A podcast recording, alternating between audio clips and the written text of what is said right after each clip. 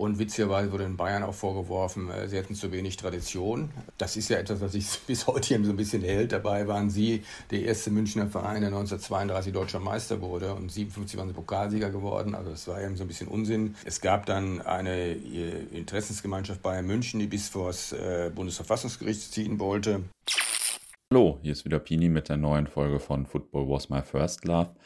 Im Rahmen von Kicker History habe ich auch mit Dietrich Schulze-Marmeling, der ja so einer der renommiertesten deutschen Fußballhistoriker ist, über die Einführung der Bundesliga gesprochen. Interessantes Thema und auf jeden Fall auch ein paar ganz gute Anekdoten dabei. Also viel Spaß beim Hören. Ja, hallo Dietrich. Schön, dass du dabei bist. 1963 ähm, wurde die Bundesliga eingeführt und es gab erstmals eine deutschlandweite Spielklasse. Seit wann gab es denn schon, also das ist ja wahrscheinlich schon äh, ein längeres Thema gewesen, seit wann gab es denn schon Diskussionen um die Einführung einer deutschlandweiten Liga? Also die gab es eigentlich schon zu Weimarer Zeiten ähm, und war immer eng verknüpft auch mit einer Legalisierung des äh, Berufsfußballs, des Profifußballs, äh, gegen das sich die DFB-Führung massiv gestemmt hat aus, ich sag mal, kulturpessimistischen Gründen. Das ganze Milieu war sehr konservativ, sehr kulturpessimistisch äh, eingestellt. Und äh, man sah ja, was äh, um einen herum passierte. Also England hat ja schon ähm, 1900, äh, 1885 den Professionalismus legalisiert, drei Jahre später die äh, Football League eingeführt, die erste nationale Fußballliga der Welt. Äh, auch da schon, anders als bei uns, kann das ja viel später mit der DFL, sich so ein bisschen abgekoppelt, dass sie ihre eigene Organisation hatten, äh, die Profivereine. Ähm, auf dem Kontinent war das Österreich 1924 legalisiert haben gefolgt von Tschechoslowakei 25, Ungarn 26, Italien ebenfalls 1926, Spanien 28, Frankreich ähm, 33, Portugal 34. Du siehst also, dass viele maßgebliche Fußballländer, ähm, Schottland habe ich, Wales habe ich wieder vergessen, natürlich auch schon sehr früh, äh, viele maßgebliche Fußballnationen äh, den Professionalismus legalisierten und äh, in der Regel war das dann immer auch verbunden mit der Schaffung einer zentralen Liga, weil äh, jedem ist klar, allein schon aufgrund des Zeitaufwandes durch Reisen, auch die Kosten, die Reisen äh, verursachen, dass so eine zentrale Liga ähm, überhaupt nur in Frage kommt, wenn du gleichzeitig den Berufsfußball äh, legalisierst. Aber dagegen hat man sich eben massivst äh, gestemmt. Ähm, ich habe schon verwiesen auf die DFB-Führung, also jemand wie Felix Linnemann, der 1925 DFB-Präsident wurde, bezeichnete den Profifußball als Krankheitsstoff, der geeignet sei, den Volkssport als solchen auszulöschen. Und die ähm, damals etablierte Zeitung, Fachzeitschrift Fußball sprach von einem Eiter, der den ganzen Körper ergreifen könnte. Also du merkst diese stark ideologische beladene Ablehnung äh, des Profifußballs. Profifußballs ist, ist, ist irgendwie was, was Unsauberes, ist, ist was Unlauteres, äh, vielleicht auch sowas Amerikanisches, wie wir im US-Sport damals ja schon erlebt haben, ähm, was man hier nicht haben will. Das ist nicht, nicht, nicht, nicht rein. Ähm, das ging sogar so weit, dass man auch, ähm, dass Teile des DFBs auch überhaupt den Fußball als Zuschauersport problematisierten. Also dass es passive Konsumenten gibt, die dann eventuell noch sich äh, fanatisch gebärden. Ähm, nee, das entsprach eigentlich nicht ihrer Vorstellung vom Fußball. Die war noch sehr, ich will mal sagen, sehr turnerisch geprägt, die Vorstellung. Hm. Ja, ist ja interessant. Äh, dass da der Verband, sage ich mal, oder die Verbandsspitze vielleicht sehr unterschiedliche Vorstellungen hatten von, äh, vom Fußball an solchem als Defense oder so. Das äh, kommt einem ja fast ein bisschen bekannt vor. Ja, ja das ist ganz interessant, wenn sich mit dieser Debatte in 20er Jahren beschäftigt. Äh, da merkt man doch gewisse Kontinuitäten auch im Denken von DFB-Funktionären. Ähm, oder auch diese, was, was, was äh, die Konkurrenz Verein, Verband anbelangt. Die gab es schon damals. Ne? Also bis dahin, dass sich ja Vereine auch überlegt haben, rauszugehen aus dem DFB, eine eigene Profi Profiliga äh, zu gründen. Also all die Themen, die wir heute diskutieren, sind eigentlich nicht, nicht äh, so, so furchtbar neu. Man muss auch sehen, die Probleme der Vereine, der Problem, ein Problem der Vereine war ja, wir hatten damals quasi hunderte von Erstligisten. Und äh, wir hatten in jedem, jeder Region hatten wir auch unterschiedliche Ligenstrukturen. Und für äh, die Masse der Vereine war die Saison eigentlich im Februar vorbei, im Februar, mhm. März vorbei, wenn die Endrunde zur deutschen Meisterschaft begann. Und dann war die Frage, was mache ich jetzt? Ich habe aber Spieler, die mich auch eventuell was kosten. Äh, Vereine wie, wie Bayern München und Nürnberg haben das dadurch auch gelöst, dass sie sich ähm, quasi in zwei Kontexten bewegt haben. Einen nationalen, den deutschen Fußball und einen internationalen, das war immer mitteleuropäisch. Äh, lukrative Freundschaftsspiele gegen Teams aus Prag, Wien und Budapest die damals äh, also zu den Besten auf dem Kontinent gehörten, eben Zuschauer mobilisierten, äh, von denen man auch fußballerisch was lernen konnte. Also es war auch ein echtes, äh, diese Struktur, die man hatte, dass die Saison möglicherweise sehr früh beendet war, ähm, beinhaltete auch ein großes finanzielles Problem für diese Vereine, weil Zahlen taten die alle damals schon. Ähm, also das war dann ja schon äh, lange davor, sage ich mal, aber noch kurz vor der äh, Einführung der Bundesliga 1958 und 1960 äh, wurde die Bundesliga bei den DFB-Bundestagen abgelehnt ähm, bei der Abstimmung von den Delegierten der Verbände. Aus welchen Gründen sprachen sich die Funktionäre denn damals noch gegen die Einführung der Bundesliga aus? War das dann immer noch das gleiche wie in den 20er Jahren oder hat sich das geändert? Ja, es war ja schon auch die, sehr stark die, die, alte Generation, die immer noch diesem Denken verhaftet war. Dazu kam eine Geschichte, dass man sich durch den WM-Sieg in Bern 1954 äh, in diesem deutschen Sonderweg äh, bestätigt mhm. fühlte. Also es ist ja so gewesen, dass kurz vor äh, der Machtübernahme der Nationalsozialisten gab man grünes Licht für den Profifußball. Es schien alles klar zu sein. Es schien sich in Richtung einer zentralen Liga, eine Legalisierung des äh, Berufsfußballs hinzubewegen. Dann hat man die Machtübernahme der Nationalsozialisten und die Umstrukturierung des deutschen Sports, also den Vereinsführer etc., das hat man dazu genutzt, um die Uhr wieder zurückzudrehen. Also hat Felix mhm. Linnemann ja quasi, konnte damit die Landesverbände, ähm, in denen unterschiedliche Meinungen bezüglich dieser Frage existierte, entmachten und hat quasi von oben aus verfügt, die Debatte um den Profifußball ist jetzt beendet. Und was man dann gemacht hat, wovon 54 dann nochmal profitiert hat, war, man hat die Nationalmannschaft gestärkt gegenüber den Clubs. Es gab mehr mhm. Länderspiele, es gab ein zentrales Ausbildungssystem, es gab ständig Lehrgänge, die auch den Vereinen ziemlich auf den Geist gingen, weil die ständig ihre Spiele abstellen mussten. Und das hat dazu geführt, dass man sich in einer Welt, die sich professionalisierte, einer Fußballwelt, wo eigentlich überall Profifußball gespielt wurde, äh, doch sportlich einigermaßen halten konnte. Und äh, 54 war dann der letzte Triumph dieses Systems. Aber es war eben auch der letzte Triumph. Ähm, wir haben dann äh, 62 die Pleite bei der WM in Chile. Wir, haben ein, wir sehen, dass die deutschen Vereine äh, international überhaupt nicht äh, reüssieren können. Wenn man sich die Bilanz anguckt der ersten Saisons im Europapokal, äh, der, der Landesmeister, also was heute die Champions League ist, ähm, da haben wir von den 32 Halbfinalisten in den Spielzeiten 1955 bis 56, 55, 56 bis 62, 63 haben wir genau ähm, zwei deutsche Teams. Das ist Eintracht mhm. Frankfurt und äh, 1960 und dann der Hamburger SV 1961. Ansonsten das Teams äh, vor allem aus Italien, aus Spanien, vor allem aus England, aus Frankreich. Äh, Niederlande ist auch einmal dabei.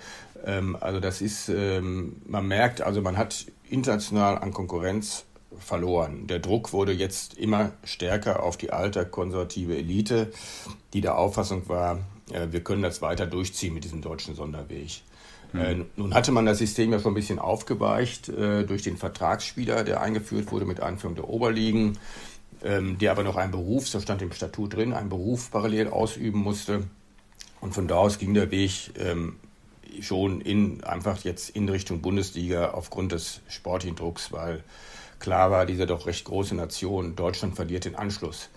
Ähm, selbst die Niederlande, äh, die ähm, auch so Nachzügler sind, haben, hatten zu dem Zeitpunkt äh, schon äh, dem Professionalismus äh, stattgegeben. Ähm, das finde ich mal so ganz interessant, weil ähm, wir dann im Europapokal ja eine Entwicklung haben, dass ähm, ab 1970 die Niederländer plötzlich das Zepter übernehmen. Mhm. Also der eine Nachzügler in Europa und dann 74 werden sie abgelöst eben halt äh, von Bayern München, äh, von den deutschen, deutschen Vereinen, diesen Wettbewerb. Und 74 haben wir eigentlich ein WM-Finale der beiden Nachzügler in Europa, der ja. beiden Nationen, die verspätet eingestiegen sind in diesen ganzen Prozess. Mhm. Ah, okay. Und ähm, da hat dann quasi zwischen 1958, 60 einerseits und 1962 einfach ein Umdenken bei den meisten Delegierten stattgefunden, dass die verstanden haben, man braucht das sportlich, also nach der WM in Chile 1962 und so. Da hat dann einfach in der kurzen Zeit so ein Umdenken stattgefunden. Ja, also ein ganz starker Befürworter war unter anderem Sepp Herberger, der Bundestrainer, äh, also der ähm, Vater des Wunders von Berns 1954, also der noch von dem alten, mit dem alten System äh, Erfolg hatte, aber eben nach der WM 62 sah, dass das, das geht hier nicht so äh, nicht so weiter. Es gab ähm, eine neue Generation äh, von Leuten einfach, äh, also wie beim DFB Hermann Neuberger oder wie, ähm, wie Franz Krämer beim 1. FC Köln. Der 1. FC Köln hat damals eine sehr treibende Rolle gespielt in äh, dieser ganzen Angelegenheit, die mit diesem alten, überladenen, äh, ideologisch überladenen Amateurismus, mit diesem alten Ideal, mit diesem merkwürdigen Form von deutschen Idealismus nichts mehr anfangen konnten, sondern den Realitäten ins Auge geblickt haben und einfach auch wollten, die wollten auch international mitspielen. Mhm. Ja, verstehe. Ähm, wie war denn, ähm, also 1962 war dann ja der entscheidende Bundestag in der Dortmunder Westfalenhalle. 103 Delegierte haben für die Einführung der Bundesliga gestimmt, 26 dagegen. Ähm, wie war denn so dieser Tag eigentlich dann so? Wie, wie kann man sich diesen Bundestag vorstellen? Ja, ich glaube, die Einführung der Bundesliga war äh, zu dem Zeitpunkt völlig unumstritten. Also da hat sich mhm. selbst, selbst äh, sehr konservativ funktioniere, haben sich in dem Moment äh, zähneknirschend äh, für, den, für die Bundesliga und äh, für den Berufsfußball ausgesprochen, allerdings eigentlich nicht für den Berufsfußball, weil es mhm. gab einen Antrag, dass der von einer zentralen Liga unter Legalisierung des Berufsfußballs sprach, der wurde abgelehnt. Es wurde einer angenommen, der den Berufsfußballer durch den Lizenzspieler ersetzte.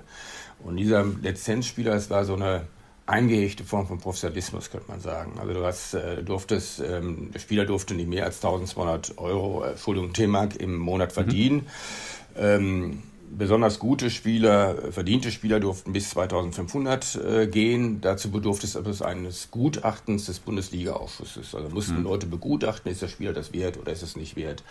Ähm, es hieß, es waren dann Formulierungen drin, wie der Spieler muss einen guten Leumund haben und einen einwandfreien Lebenswandel und so ein, so ein Unsinn. Und äh, da ist schon noch so ein bisschen dieser alte Sonderweg drin genau, quasi. Ne? Genau, so dieses mhm. alte Denken, dieser alte Idealismus. Ähm, äh, also diese etwas merkwürdige Sichtweise, vom, vom, die wir auch heute ja immer noch in Deutschland haben. Äh, wenn, wenn ein Fußballer ohne Führerschein fährt, dann ist das ein Riesenverbrechen, weil der Fußballer, der Sportler muss immer grundsätzlich Vorbild sein für die Gesellschaft. Der muss absolut sauber sein. Und äh, darf sich all die Vergehen, die wir uns leisten dürfen, nein, das, das darf er nicht tun. Das ist eine Riesenkatastrophe. Mhm. Und ähm, Ablösesummen durften die 50.000 Mark übersteigen. Und dieses System das lud natürlich dazu ein, die Politik der Schwarzkassen fortzusetzen. ich nehme nur das Beispiel der Ablöse. Es gab da diesen Beispiel mit ähm, Schalke 04 und Karlsruher SC. Schalke 04 will den ähm, Spieler Hermann vom Karlsruher SC kaufen. Der Karlsruher SC sagt, für 50.000 lassen wir nicht los. Dann sagen die Schalker, okay, wir kaufen ja noch einen anderen mit, den kennt keiner, der sitzt bei euch nur auf der Bank und dann zahlen wir 100.000. Äh, in Wirklichkeit sind natürlich so 100.000 für den Hermann, aber wir können so nach außen deklarieren, äh, 50.000 waren für den und 50.000 waren für den. Oder Hertha BSC hat ähm, gleich mal zwei Verträge gemacht. Also einen sehr diskreten Vertrag, wo das drin stand, was sie tatsächlich bekamen, die Spieler, und ein anderer Vertrag, ähm, naja, den man dem DFB dann eben halt vorlegte. Und das war, also ziemlich schnell offensichtlich, äh, schon in den ersten Wochen der Bundesliga, dieses System wird auf Dauer nicht funktionieren. Das wird das, was die Funktionäre immer kritisiert haben, die, diese schwarzen Kassen, äh, diese illegalen Zahlungen, wird das nicht abstellen. Ganz im Gegenteil ist der Fall. Okay, dann war das ja, äh, es ist ja eine interessante Sache mit dem Profifußball, wie sie, äh, also dass die Einführung der Bundesliga eigentlich nicht so 100 Prozent äh, mit dem Beginn des Profifußballs im heutigen Sinne so äh, gleichzusetzen war. Ich habe gelesen, Jürgen Werner, Nationalspieler vom HSV, beendete wegen der Einführung der Bundesliga seine Fußballerkarriere, ähm, weil er den Beginn der, Kla Beginn der Sklavenzeit fürchtete. Er war da wahrscheinlich aber eher eine Ausnahme, oder? Wie haben die Spieler so reagiert? Ja, äh, der war eher eine Ausnahme, wo er eine erstaunlich große Zahl von äh, Spielern hat damals äh, diese Option nicht wahrgenommen, hat gesagt, ich bleibe da erstmal bei meinem, meinem alten Beruf. Ne? Oder sie haben noch einen Beruf nebenbei noch ausgeübt. Ähm, ich glaube, Uwe Seeler ist jetzt bekannt, dass er von Adidas dann irgendwie einen Job bekam, um ihn hier in Deutschland auch zu halten, damit er nach Italien abwandert. Das war ja auch ein Problem dass ähm, immer mehr Spieler, äh, immer mehr Spitzenkräfte über den Brenner gingen nach Italien, weil sie A, dort wesentlich mehr verdienen konnten ähm, als äh, in Deutschland. Das war ein Prozess, der war stark während der Oberliga-Zeiten, setzte sich aber in der, nach den ersten Jahren der Bundesliga durchaus sofort, äh, dieser Exodus äh, über den Brenner. Aber auch, äh, ich glaube, was da auch mal eine Rolle gespielt hat, war die erheblich größere ähm, gesellschaftliche Anerkennung, die man in Italien bekam als Profi. Also hier wurde immer so ein bisschen Naserümpfen drauf geschaut. Ich weiß, das war auch bei meinen Eltern so. Meine, ähm, mein Großvater war in der Turntradition verhaftet. Äh, für den war das Fußball sowieso eine frag, höchst fragwürdige Angelegenheit, kein, nicht, nicht so richtig deutsch. Und ähm, bei meinen Eltern war es auch so, dass sie so den Kopf darüber schüttelten. Mein Vater war, war Schulleiter einem Gymnasium, äh, dass Fußballer so viel mhm. verdienten wie er als Schulleiter. Ne, das, äh, weil das ist ja eigentlich mhm. kein, das ist ja eigentlich kein Beruf, Fußball zu spielen. Und das ist ja, das kam ja in diesem ersten, äh, in den Vertragsspielerstatuten auch deutlich zum Ausdruck, wenn gesagt wird, der Fußballer muss einen ordentlichen Beruf ausüben. Also Fußball ist kein ordentlicher Beruf und ist überhaupt kein Beruf und deswegen muss er. Ne? Also das, selbst für Fußballfunktionäre kann das eigentlich in Betracht, dass Fußball sich den ganzen Tag oder ausschließlich in ihrem Leben mit diesem blöden Spiel beschäftigen mhm. sollten. Ja, ich kenne das auch von meinem Vater, dass er damals in den 60er Jahren nicht Fußball spielen durfte, weil seine Eltern das nicht für äh, richtig hielten. also schon. Ja, ich wurde auch erstmal in einen Turnverein geschickt und der spätere Kompromiss war die Leichtathletik, aber ich habe dann mhm. auch Fußball gespielt. War es denn eigentlich so, dass äh, trotzdem viele Spieler aus den äh, nicht für die Bundesliga qualifizierten Vereinen äh, zu den Bundesligisten wechselten? Also es gibt ja, glaube ich, das Beispiel von äh, Hans Tilkowski, der dann zu Borussia genau, Dortmund gekommen ja, ja. ist. Ich weiß nicht, wie war das denn sonst so bei der, bei der Masse in Anführungsstrichen? Also, ich denke schon, das war so, also erst, man muss Klar, die haben natürlich, die, die zugelassen wurden dann, die haben natürlich davon profitiert ähm, und konnten dadurch äh, Spieler von den Vereinen, die nicht zugelassen wurden, die aber eben sehr qualifiziert waren, wie Hans Zilkowski bei Westfalia Herne ja gespielt hatte, Westfalia Herne hatte sich damals ja auch mal einen Platz in der Bundesliga beworben, äh, profitieren. Ähm, aber insgesamt lief die Rekrutierungspolitik damals noch völlig anders ab als heute. Also du konntest Borussia Dortmund konnte auch einen Spieler aus dem, von einem Amateurverein verpflichten, was ja heute, also im Seniorenalter, das ist ja heute denk ja. undenkbar, dass äh, Borussia Dortmund, sagen wir, einen Spieler vom, äh, aus Hombruch, äh, also einen 20-Jährigen, äh, der in Hombruch oder in Dortmund Menge der Fußball spielt, äh, verpflichtet. Weil der Markt sich ja völlig anders entwickelt hat. Also das war damals noch ähm, relativ normal und äh, klar haben diese Vereine natürlich von diesem Status, der ihnen dann zugestanden wurde, profitiert. Mhm. Ganz klare. Sache. Ja, glaube ich. Ähm, wie wurden denn überhaupt die Bundesliga-Teilnehmer ermittelt? Es gab ja wahrscheinlich viel mehr Interesse an den 16 Plätzen in der Bundesliga, als es ja Vereine gab in den Oberligen. Ja, es haben ja 46 der 74 Oberliga-Vereine, wir hatten ja fünf Oberligen, ähm, äh, haben sich ja beworben dafür. Ähm, 16 wurden nur rausgewählt, wobei es da schon sehr schnell eine Kritik gab, äh, unter anderem vom Kicker, dass diese 16 äh, zu wenig wäre, dass man lieber über 18 oder 20 Vereine nachdenken mhm. sollte. Und das wurde dann äh, gemäß diesen Oberligaregionen wurde das dann, dann, dann aufgeteilt, äh, dass ähm, der Westen bekam fünf, ähm, der Süden bekam fünf, ähm, der, der, der Norden drei, äh, der Südwesten zwei und äh, Berlin, die Berliner Stadtliga, bekam einen. Verein. Und da gab es natürlich ein Hauen und Stechen und es gab eben auch schwierige Konflikte. Einer Konflikt betraf Bayern München. Ähm, Bayern München, ähm, ja, muss vielleicht noch sagen, wie wurde dann überhaupt diese Vereine wieder ausgesucht? Also bestimmte Vereine waren unumstritten, wie in, in, in im, im, Westen ähm, waren das Köln, Dortmund, äh, Schalke, mhm. die waren erstmal unumstritten. Aber dann gab es ja noch zwei weitere Plätze. Und es gab ein System, ähm, wonach ähm, so die ersten Spielzeiten Oberliga, die wurden mit, äh, mit ähm, einfach gewertet, äh, dann der mittlere Block zweifach und die letzten dreifach. Ähm, man hat das aber stillschweigend dann verändert. Äh, darüber waren einige Clubs dann sehr empört und haben auch geklagt, äh, indem man die letzte Saison in der Oberliga plötzlich sehr stark als letztendlich maßgebend bewertet mhm. hat.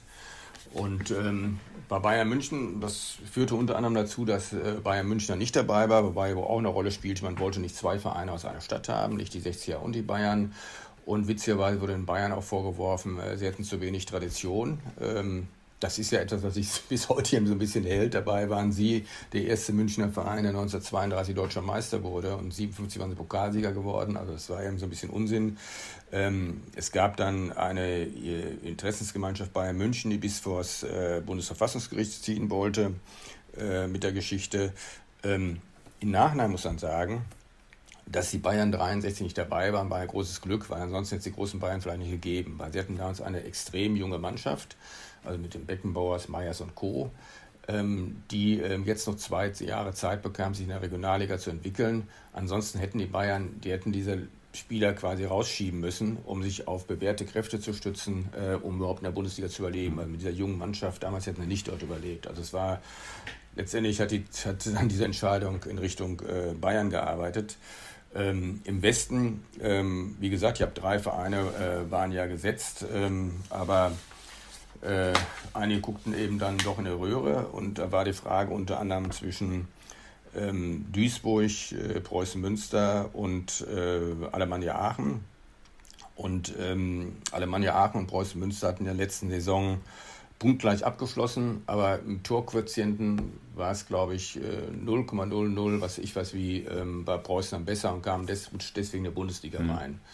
Und vor diesem Hintergrund haben dann eben eine Reihe von Vereinen geklagt, äh, Kickers Offenbach, FC St. Pauli und, und, und, ähm, aber letztendlich erfolglos.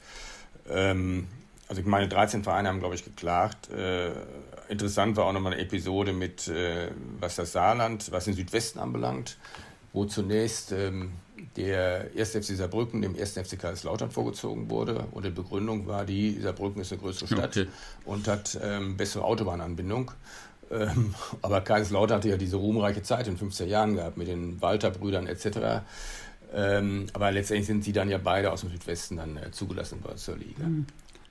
Ja, das äh, stelle ich mir auf jeden Fall nicht ganz leicht vor. Es gab ja insgesamt, ähm, gab ja insgesamt äh, 76 Oberligisten vorher, 46 ja. Bewerbungen für die Bundesliga, 16 Plätze, also äh, ja, schon gar nicht so leicht.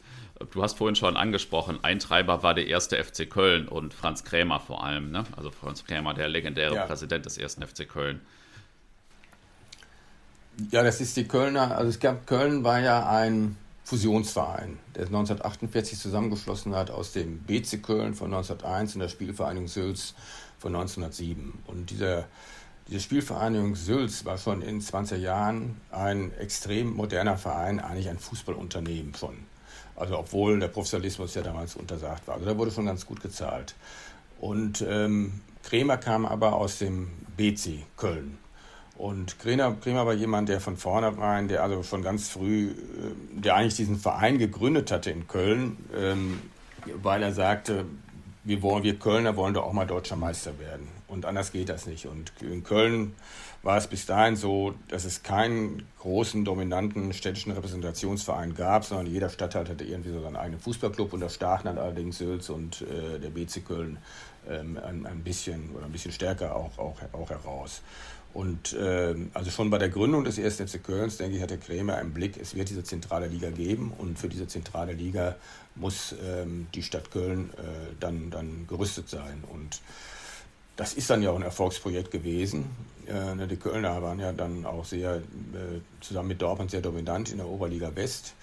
Und ähm, auch der erste deutsche, logischerweise dann der erste deutsche Meister nach der neu geschaffenen Bundesliga äh, 1963, äh, 64, äh, auch mit einem Stadion, das, das größer war als das in Gelsenkirchen äh, und in Dortmund. Ähm, also sie waren insgesamt extrem modern aufgestellt. Sie spielten in weißen Trikots, um ein bisschen Real Madrid, äh, das große Real, königliche Real äh, zu, zu, äh, zu kopieren. Und äh, also als Dortmund-Fan weiß ich, dass, sie, dass die, die, die Kölner eigentlich noch vor den Bayern so als feine Pinkel, als elitär, als arrogant betrachtet wurden. Also vor den Bayern München, die da so ein bisschen abgelöst hat, eben aufgrund, sie waren immer modisch gewandelt, sie legten also sehr großen Wert darauf, ihr Outfit, aber sie waren auch managementmäßig äh, schon, schon sehr äh, modern aufgestellt. Mhm. Haben, haben sich denn generell die Vereine sehr modernisiert oder das Management der Vereine sehr professionalisiert durch die Einführung der Bundesliga oder durch die Ankündigung schon? Nein, ich würde sagen, das erfolgt erst später. Es gab bei Bayern München mal relativ modern mit äh, Neudecker und Robert Schwan dann als Manager äh, und, und Borussia Mönchengladbach äh, mit, mit, mit, mit Grassoff. Also zwei Vereine, die ja erst 65 dann dabei waren. Äh, ansonsten ist das ein Prozess, der eigentlich erst, ähm, also dass, dass sich diese Führungsebene auch professionalisiert haben, äh, das ist eigentlich erst später gekommen. Also lange Zeit regierten doch in diesen Vereinen, gerade im Ruhrgebiet, der Obmann halt, ne? Äh, der ehrenamtliche Obmann, der alles äh, irgendwie regelte. Ähm, das kann man mit dem, was wir heute dort an Managementstrukturen haben, wo dann auch Leute mit betriebswirtschaftlichem Hintergrund etc. mitstricken, kann man das überhaupt nicht mhm. vergleichen irgendwann, genauer gesagt am 24.08.1963, also etwa 13 Monate nach dem Beschluss, ging die Bundesliga dann wirklich los. Wie wurde denn der erste Spieltag oder die ersten Spieltage in der Öffentlichkeit wahrgenommen? Schlug die neue Liga ein oder wurde die erstmal ein bisschen hinterfragt? Die würde, die schlägt schlug schon ein, wobei wir das mit den heutigen Zahlen vergleichen, wir sagen, nein, das ist nicht so gewesen. Für die damalige Zeit war das schon, ja, äh, kam das schon extrem gut an. Ähm, die die äh, ARD hat allerdings erst am 14. September äh, erstmals über die Bundesliga berichtet, in einem 25-minütigen Bericht seinerzeit. Äh, ab Ende Oktober dann jeden Samstag 45 äh, Minuten zwischen 17.45 Uhr und 18.30 Uhr. Ähm, aber erst im April daraus wurde die Sportschau. Also ich bin ja mit der Sportschau aufgewachsen, aber ich bin auch erst 1965 Fußballfan geworden. Ähm, also das mediale Interesse war ja, das kann man überhaupt mit heute vergleichen. Es war da, manchen war das sogar zu groß, also aus heutiger Sicht erscheint es so klein. Manche kritisierten aber, oh, diese Fokussierung auf den Fußball, was mit anderen Sportarten überhaupt ist Fußball äh, äh, so furchtbar wichtig. Äh, die, die Haltung der Vereine zum Fernsehen ist damals ja noch eine andere gewesen. Es war immer die Befürchtung, je mehr das Fernsehen Fußball überträgt, desto weniger Leute kommen ins Stadion. Also heute ist ja eher umgekehrt dass du, du bist nicht wichtig, ähm, wenn das Fernsehen nicht über dich berichtet. Also es lohnt sich nicht ins Stadion zu gehen, wenn du nicht das Fernsehen auch gleichzeitig äh, über dich berichtet. Also eine komplett andere Haltung, als das äh, heute der Fall war. Ähm, wenn man sich die Zuschauerzahlen vom ersten Spieltag anguckt, ähm, da war der Schnitt, äh, lag so bei, bei 32.000, 32.000, 33.000 äh, der ersten acht Spiele. Ähm, eben war ja noch in der 16er Liga damals. Äh, der Höchstbesuch wurde bei Hertha gegen Nürnberg mit 52.000 registriert, gefolgt von Preußen Münster gegen Hamburg SV, da sind es so knapp 40.000 geworden. Und die niedrigste Zahl hatte Schalke 04 mit 28.000. Das ist ohnehin interessant, wenn wir uns die erste Saison angucken. Das, ähm, also den besten Schnitt hat dann am Ende der VfB Stuttgart mit etwas über 40.000, während bei Dortmund sind es, glaube ich, 22.000, bei Schalke sind es knapp 20.000. Das hing aber auch damit zusammen, dass die Stadien einfach ähm, die also erhebliche Größenunterschiede hatten. Ne? In Stuttgart passten 70.000 rein, in Hamburg passten 70.000 rein, in Berlin 80.000 rein. Und ähm, das heißt, die Dortmunder hatten einfach ähm, Pech, wenn jetzt äh, sagen wir, Köln kam, dann hätten sie, ähm, Köln passten auch 50.000 rein, dann hätten sie wahrscheinlich 50.000 äh, Tickets verkaufen können, aber so viel passten damals in die rote Erde gar nicht rein, da passten knapp 40.000 rein. Ähnliche Situation war das mit der Glückaufkampfbahn. Und ähm, wir dürfen nicht vergessen, dass damals die Zuschauereinnahmen noch die Hauptquelle waren, also eine viel größere Rolle spielten als es heute Fall war, was die ganzen TV-Gelder, das Merchandising, äh, das gab es damals ja, ja noch gar nicht. Mhm. Insgesamt war der Schnitt der ersten Saison ähm, lag bei 24.500. Das ist auch aus heutiger Sicht, sagen wir, hey, sorry, das ist zweite Liga.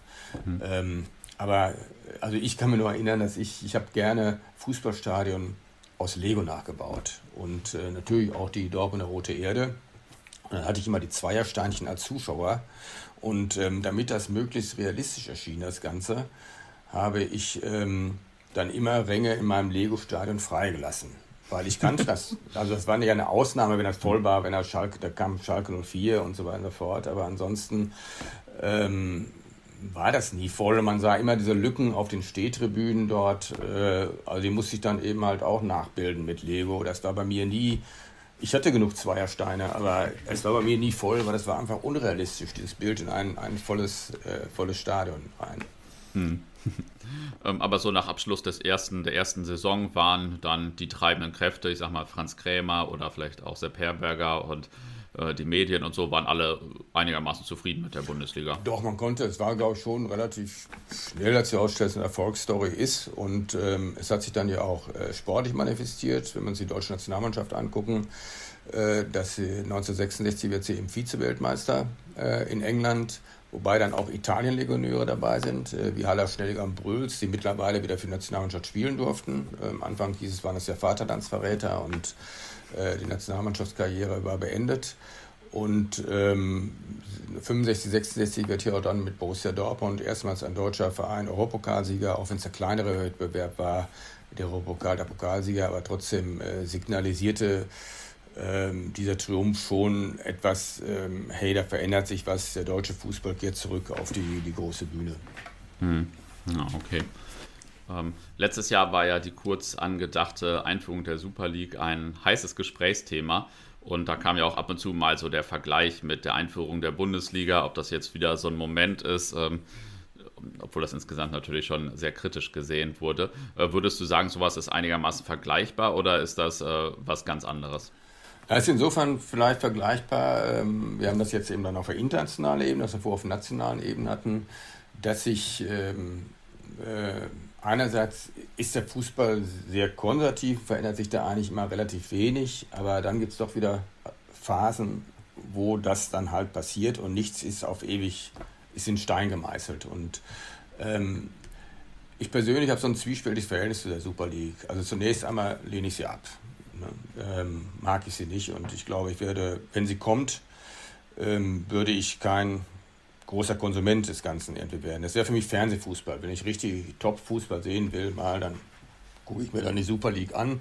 Äh, so ist mein Verhältnis ja auch heute zur Champions League, dass ich äh, die Gruppenspiele mir eigentlich nicht anschaue, ähm, sondern so ab der K.O.-Runde und dann aber pick ich mir auch so ein bisschen die Rosinen raus oder was ich gerade mal so mag oder irgendein Verein dabei ist, äh, den ich noch nicht genügend gesehen habe, den ich jetzt mal, wo, wo sich was verändert hat, bla bla. Das ist dann so ein fachliches Interesse einfach, das ich daran habe. Es ist kein äh, wirklich äh, emotionales. Und ich denke manchmal, ähm, äh, es überrascht eigentlich, ähm, wenn man sich anschaut, wie lange über solche Pläne diskutiert wird und dass ursprünglich auch der Europapokal der Landesmeister auch als geschlossene Gesellschaft vorgesehen war, auch als Liga vorgesehen war und es dann wieder Anfang der 70er diese Vorschlüsse gab, ja von Ajax Amsterdam und von Bayern München einer Europaliga, ähm, es eigentlich immer wieder das Thema aufploppte, dass da relativ wenig geschehen ist, wenngleich sich die Champions League natürlich in diese Richtung bewegt. Also gerade auch mit der nächsten Reform wird sie noch ein Stück weiter dahin bewegen. Aber ich denke da manchmal, ähm, dann lass sie doch bitte kommen, äh, damit, wir, damit dieses ständige Gerede darüber aufhört und vor allem äh, diese Erpressung, die damit betrieben wird, aufhört. Also wenn, wenn über das äh, ähm, die, die Geldzuwendung aus der TV-Vermarktung etc. diskutiert wird, dann tritt Bayern München immer an den Tisch und erzählt uns, also liebe Leute, wir sind der Leuchtturm des deutschen Fußballs und wir repräsentieren deutschen Fußball auf internationaler Ebene und ihr seht ja, was in England los ist mit den ganzen Scheiß und Oligarchen und wir können mit, dem, äh, mit der Premier League nur mithalten, wenn ihr uns ein möglichst großes Stück vom Kuchen gebt.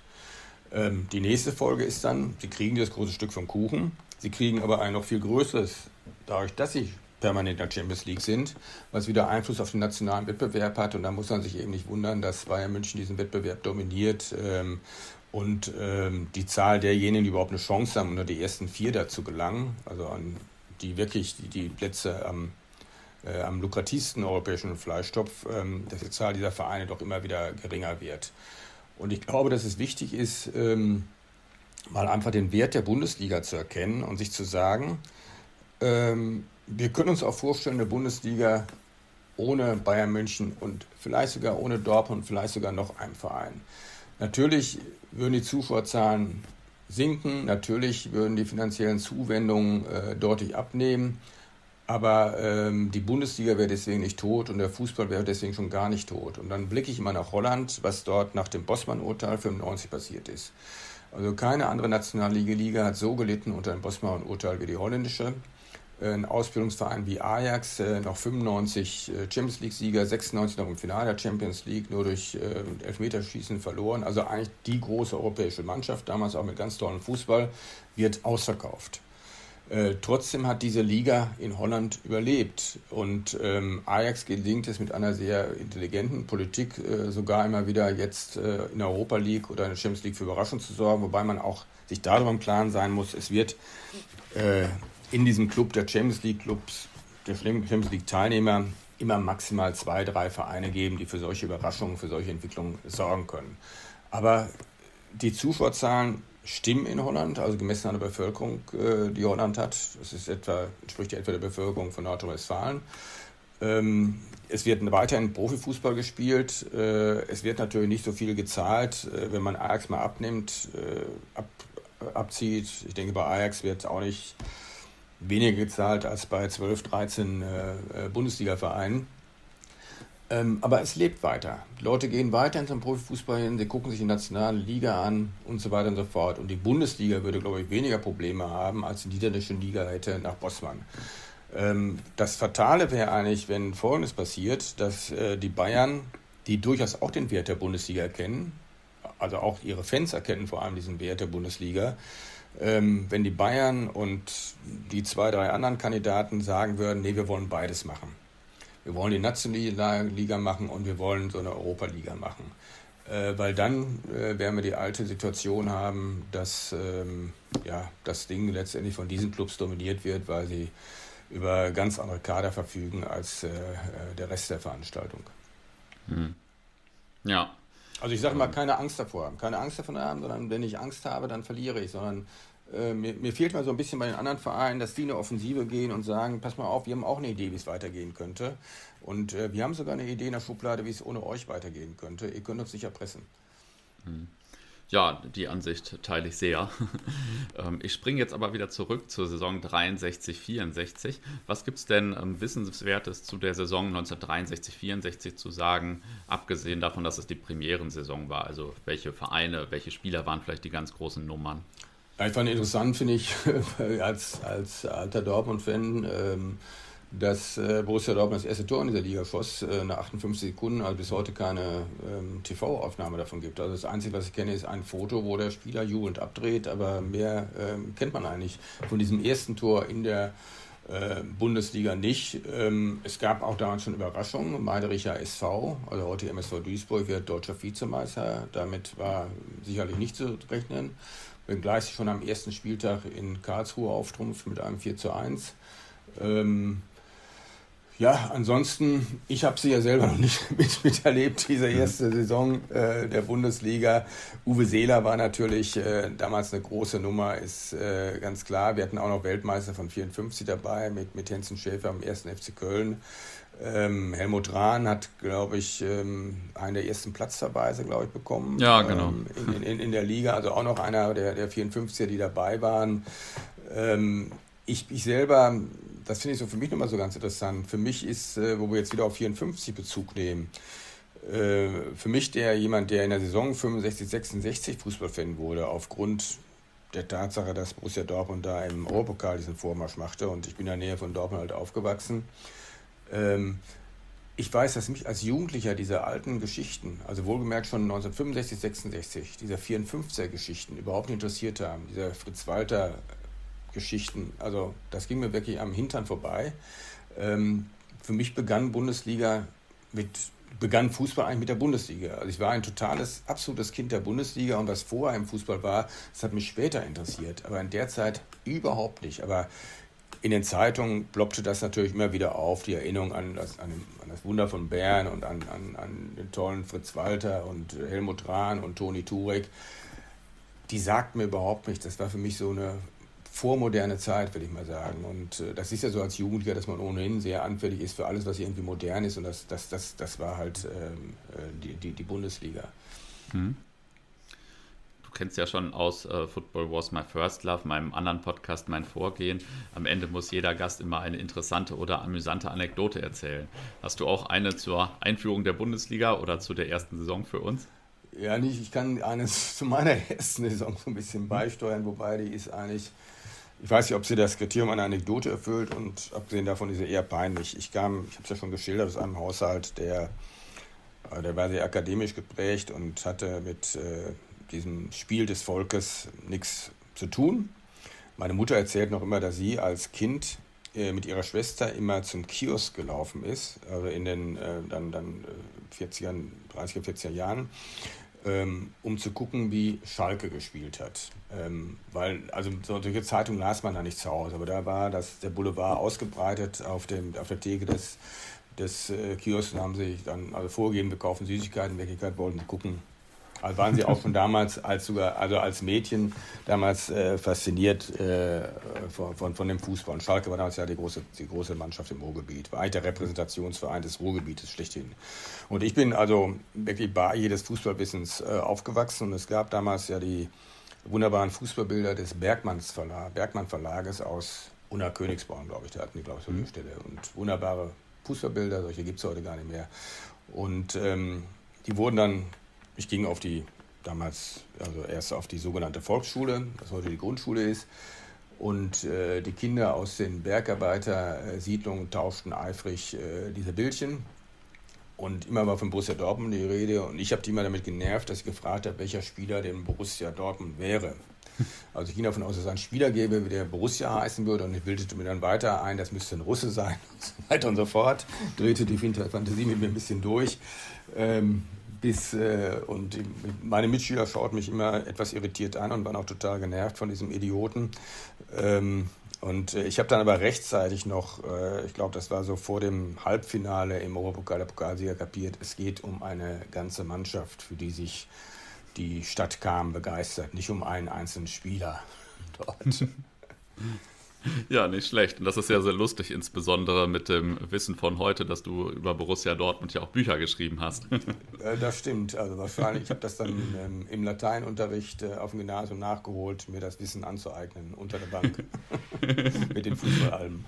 Ich okay. konnte sogar ein, ein, Album aus der Saison 1965, 66 konnte ich auswendig. Also als ich nach Münster ging, zum, es gab so eine Phase, wo ich doch sehr schlecht war in der Schule, das war noch eine längere Phase und da hat meine Mutter aus Wut meine ganzen Fußballalben weggeschmissen geschmissen. Unter anderem das wunderbare Saison 65, 66 mit Borussia Dortmund auf dem Titelbild. Und ich habe das immer erzählt meiner Wohngemeinschaft in Münster und äh, dann hatte ich Geburtstag und dann hatte jemand dieses Fußballalbum auf einem Flohmarkt erstanden. Und dann habe ich an dem Abend haben wir noch ein Quiz gemacht und ich habe 85 Prozent immer unter den Bildern zugehalten, den Namen. Ich habe noch 85 Prozent der, ich weiß nicht, 360 Spieler, was das waren, hm. habe ich noch richtig erraten. ja, stark. Vielen Dank. Ja, bitteschön.